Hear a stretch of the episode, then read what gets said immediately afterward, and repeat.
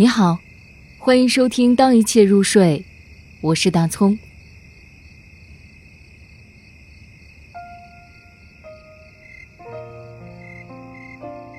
故乡，王立士。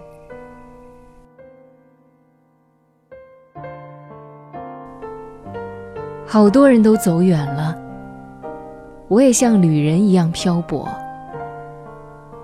常常站在窄小的阳台上，遥望故乡那轮暖暖的月亮。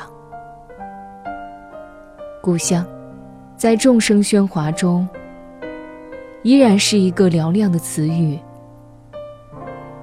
我不怕孤独，因为我越孤独，故乡离我越近。